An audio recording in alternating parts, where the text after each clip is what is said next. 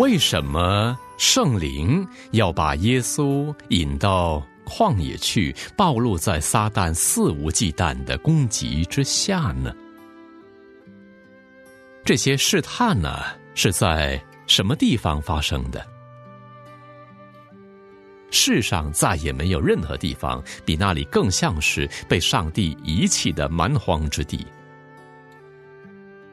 首先的亚当与幕后的亚当所受的试探有何不同？耶稣依靠的是什么呢？他一直都依靠天父所说的话。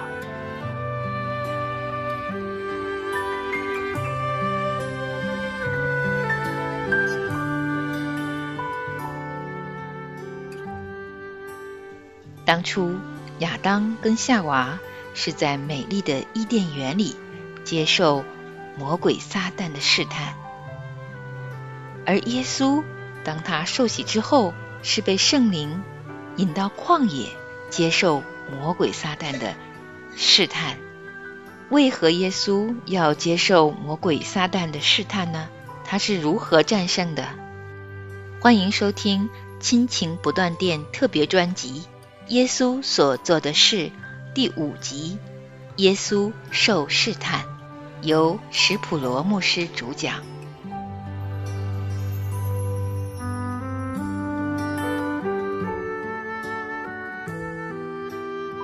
在播放这个专辑之前，请你现在戴上耳机，或者找一个安静的空间，这样可以更专注于聆听。让我们一起。来深度了解、认识耶稣，更深的信靠、敬拜耶稣，一起来进入耶稣基督带给我们的永恒国度。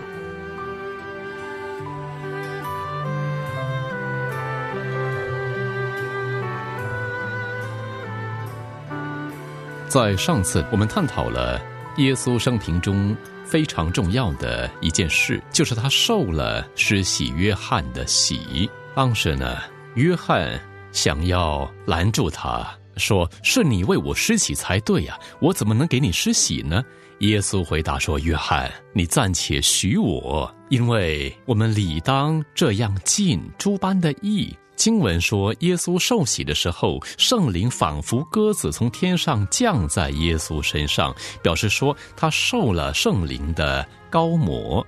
在耶稣受洗之后，这圣灵呢，马上就接着把耶稣引到旷野去了，去受撒旦的试探四十天。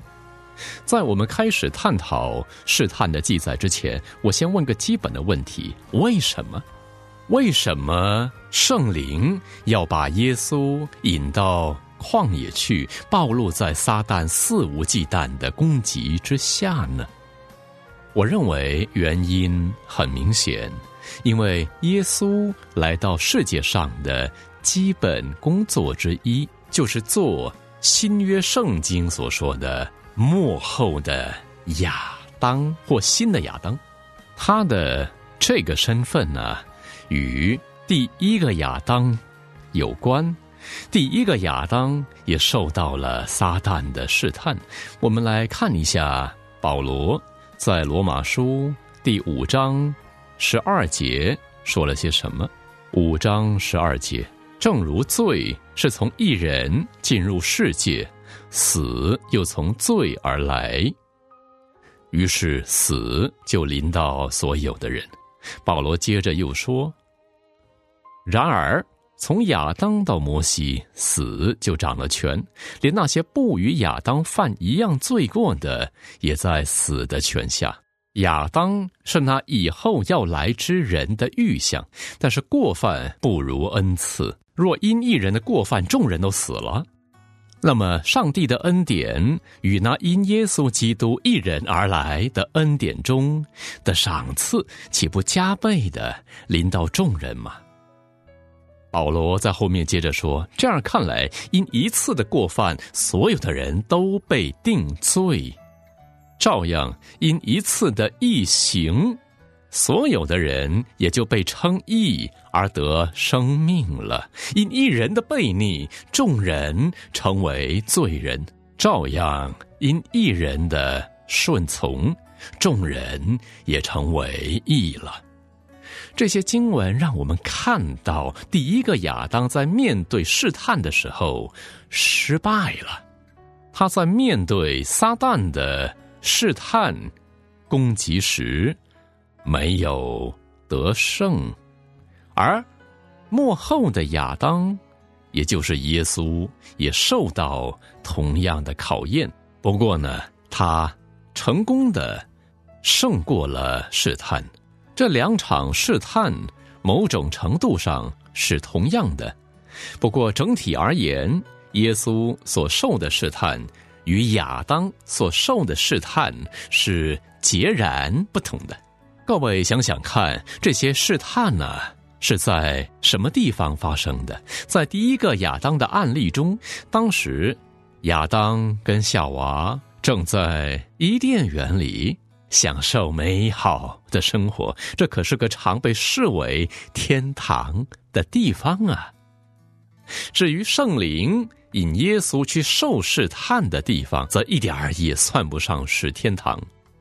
他是在一片荒芜的旷野里受试探的。如果你们看过那个地方，或是亲自去过，就会知道那是一块鸟不生蛋的不祥之地。世上再也没有任何地方比那里更像是被上帝遗弃的蛮荒之地。人们都说，只有蛇和蝎子才会住在那种地方，甚至连野生动物，呃，都不想住在。那种荒地里，总之，亚当身处美好的伊甸园里，而耶稣则是在犹大的旷野中。还有什么不同的地方呢？亚当呢，受到撒旦试探的时候呢，他的妻子也在一旁，是上帝特别为他创造的帮助者。而耶稣进到旷野的时候呢，没有任何人陪在他身边。我们知道，孤独是上帝在创世的时候首先看为不好的东西。上帝创造完毕之后，就宣布说一切都非常美好。他第一次说不好，就是说那人独居不好。当人们想要折磨犯人或。战俘的时候啊，常常都会把他们丢进单人牢房里，不让他们有任何机会与别人互动来往。耶稣被引到旷野，受魔鬼猛烈的试探的时候啊，也是完全孤单的。亚当受试探的这个地点呢？可以说是一个美食天堂啊，因为茂密繁盛的伊甸园中有各式各样的果树，都会结出许多非常好吃的水果。上帝也让亚当与夏娃有自由，可以选择要吃哪些树上的果子，他们不会饿肚子的。但是耶稣的状况呢？他是在不吃、不喝。四十天之后，受到试探的。因此，第一个亚当是在丰衣足食的情况下受试探的，而新的亚当则是在饥肠辘辘的时候受试探的。这样的差别是非常大的。还有一个不同之处，我认为必须指出来：亚当受试探的当时，罪。还没有开始泛滥，在亚当和夏娃犯罪之前，没有人知道罪是什么。但是当耶稣受试探的时候，他所处的这个世界中最广泛存在的事物就是罪。你可能会说，那又怎么样呢？你想想，是哪些事情不断降低我们想要做个？正直之人的决心呢？其中之一就是大家都在犯罪呀，我犯点罪又何妨呢？因此，耶稣在旷野受试探的时候呢，也必须抵挡当时文化环境所带来的负面影响，也就是人人都在犯罪。我刚才指出了，首先的亚当与幕后的亚当所受的试探有何不同？但是我今天最希望各位明白的部分是这两场试探的相同之处，也就是撒旦对亚当的攻击。以及对耶稣的攻击有哪些相同的地方？首先，我们来看魔鬼是如何透过夏娃来攻击亚当的。这条蛇比田野一切的活物更加狡猾，他来找夏娃，并且带来了一个难以察觉的试探。他问夏娃一个看似非常单纯的问题：“上帝启示，真说不许你们吃园中所有树上的果子。”我来问问你们，上帝有这样说吗？夏娃呢？纠正蛇的说法，回答说：“不，上帝不是这么说的。上帝是说，园中树上的果子我们可以吃。”我有园中那棵树上的果子。上帝曾说：“你们不可吃，也不可摸，免得你们死。”有没有发现魔鬼是怎么试探夏娃的吗？上帝启示真说：“你们不能吃园中所有的果子。”这就像你家里很难对付的青少年孩子一样啊，对不对？礼拜一晚上，孩子说。我今天晚上能不能够晚点回家呢？我要去朋友家参加那边的派对啊！你回答说好，今晚可以，但别忘了明天还要上课，所以在恰当的时间回家。孩子回答说谢喽。到了隔天晚上又说爸，我可以。跟你借车吗？当然可以，但是要记得加油啊！而且要在恰当的时间开回来呀。隔天晚上，他们又想去看电影，再隔天晚上想去游乐场，连续好几天都这个样子，你都说没问题。到了第六天晚上，孩子又来跟你说：“今晚我想去参加另一场派对呀。”你回答说：“不行，今晚你不能出去。”这时候，每一个到了十三岁的青少年。对父母这样的回答都会有同样的反应，说：“你什么都不让我做啊！你什么都不让我做，没错吧？你什么都不让我做。如果你一直都答应他们的要求，然后有一天突然拒绝了，他们就会抱怨说你什么都不让我做了。撒旦就是把这样的观念放进夏娃的心里的。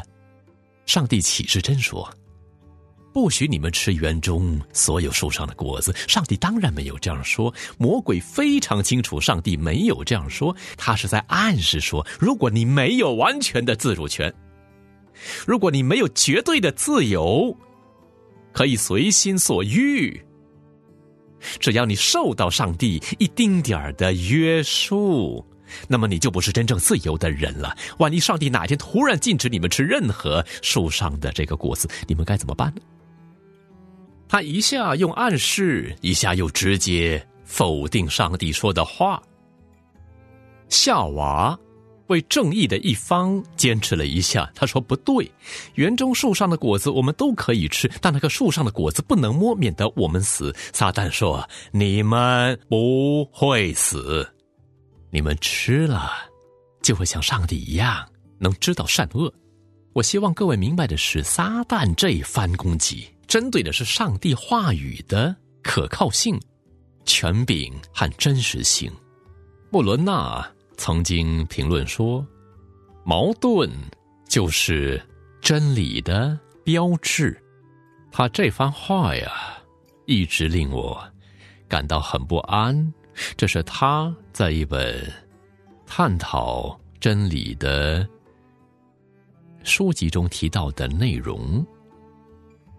因为如果矛盾真的就是真理的标志，那我们要怎么区分敬钱与不敬钱、公义与不公义、顺服与不顺服呢？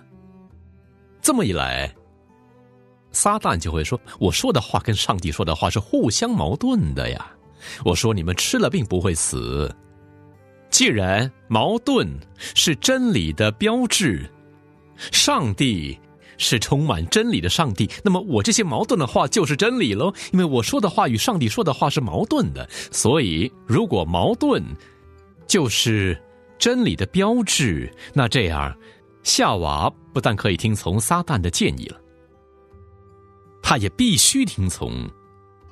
我们人的思想真的是可以错的非常的离谱啊！矛盾是谎言的标志才对。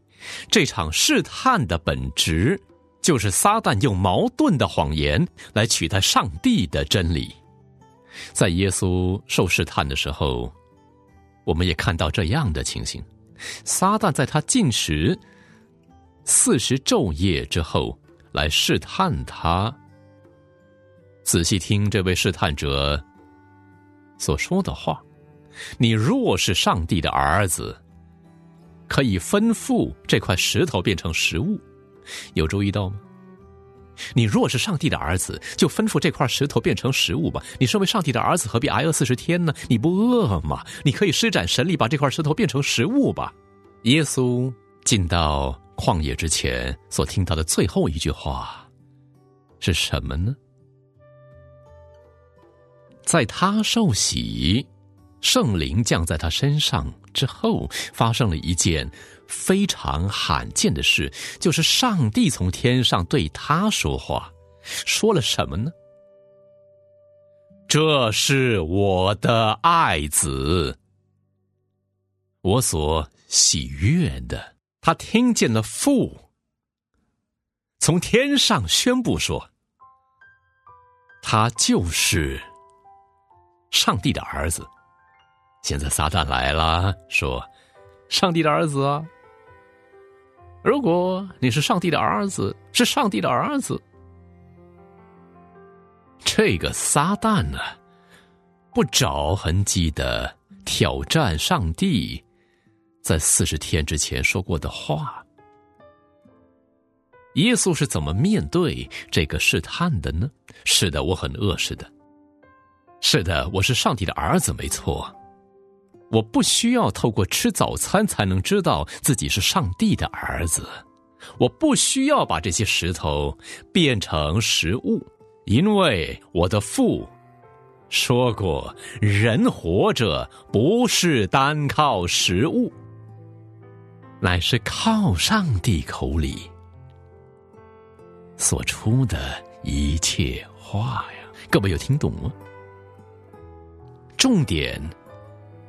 就是上帝所说的话。耶稣对撒旦说：“上帝口里所出的一切话，比我的饥饿还更重要。我就算饿死，也不会否认我父所说的话。”于是魔鬼又带他到了耶路撒冷，叫他站在圣殿顶上，对他说：“你若是上帝的儿子，就可以从这里跳下去，因为经上记着说。”主要为你吩咐他的使者保护你，他们要用手托着你，免得你的脚碰在石头上。耶稣啊，你很会引用圣经是吗？你很懂圣经是吗？放马过来吧！你以为圣经是正确无误的吗？你以为你父所说的话都是真理吗？来圣殿顶上测试看看吧。你从这里跳下去，不用担心会受伤。因为圣经说，天父会为你吩咐使者保护你呀，他们要用手托着你，免得你的脚碰在石头上啊。所以，如果你真的相信上帝是你的父，如果你真的相信上帝所说的话是真理，那你就可以安心的跳下圣殿去了嘛。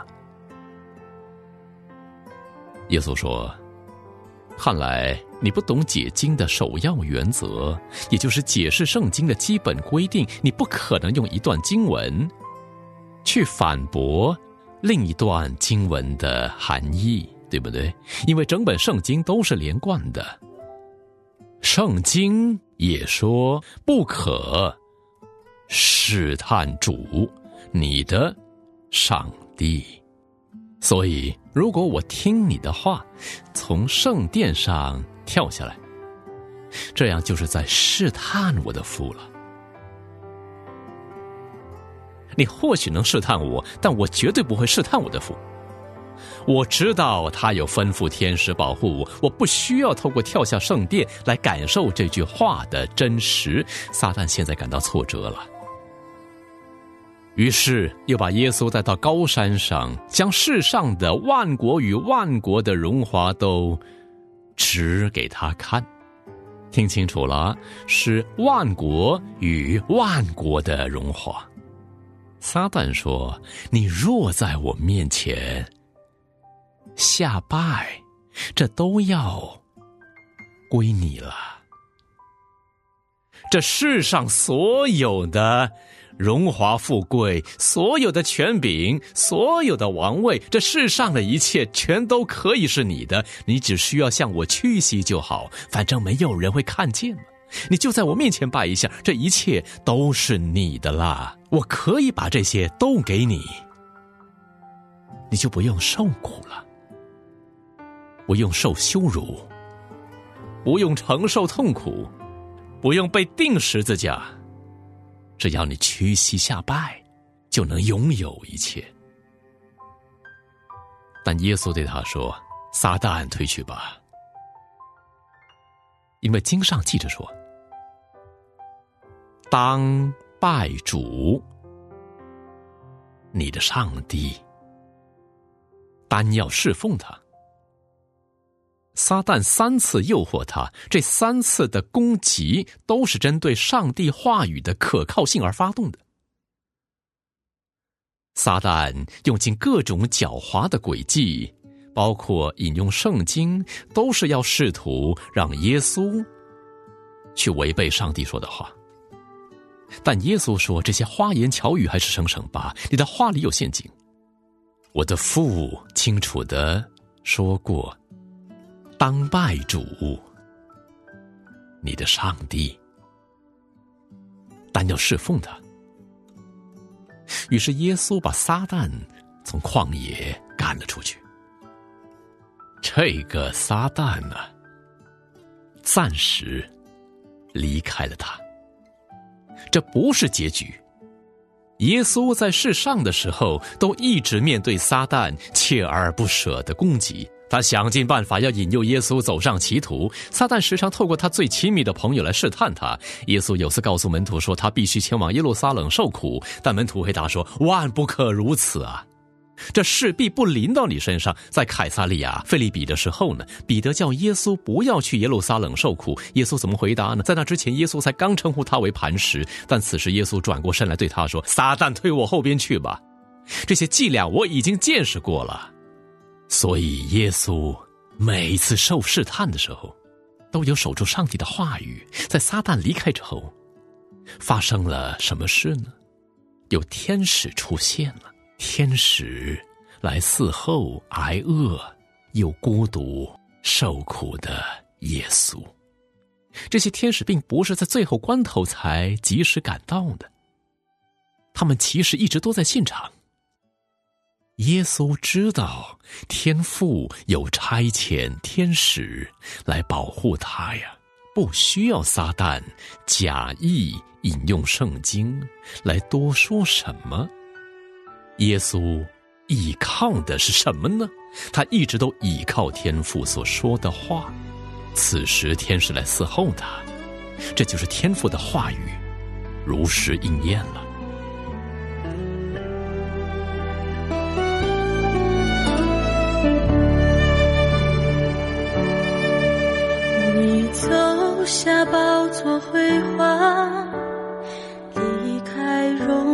天堂，将背在冰冷马槽，甚至没有接生的地方。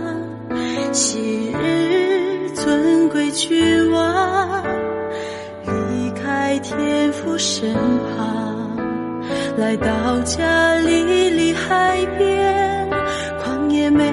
有枕头地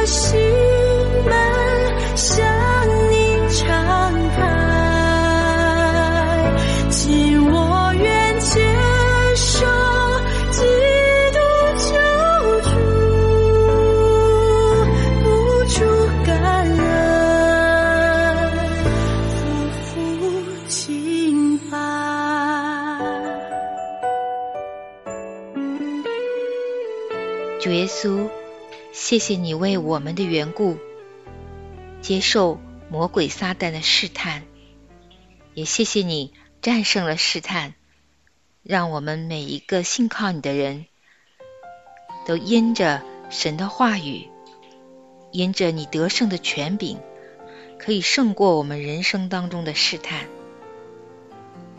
我们在天上的父，愿人都尊你的名为圣。愿你的国降临，愿你的旨意行在地上，如同行在天上。我们日用的饮食，今日赐给我们，免我们的债，如同我们免了人的债。不叫我们遇见试探，救我们脱离凶恶。因为国度、权柄、荣耀，全是你的，直到永远。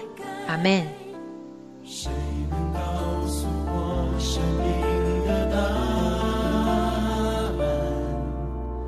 超越了时空的祝福。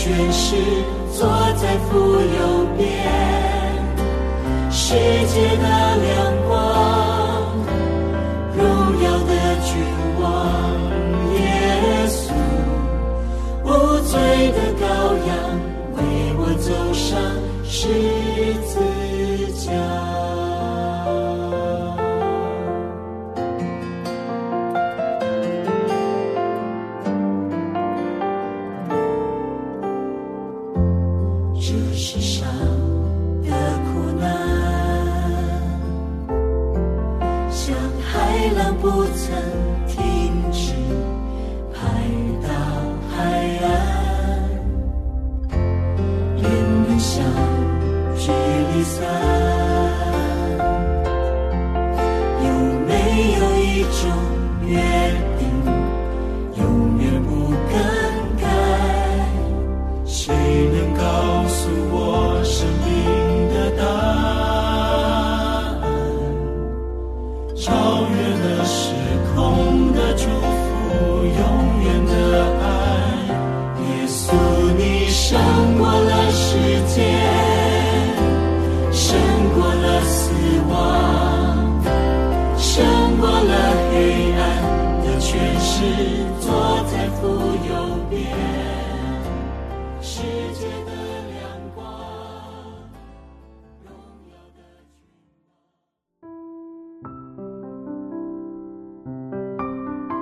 亲爱的听众朋友，现在您正在收听的节目是由良友电台为您制作的，每周一到周五播出的《亲情不断电》，欢迎您与我们联络。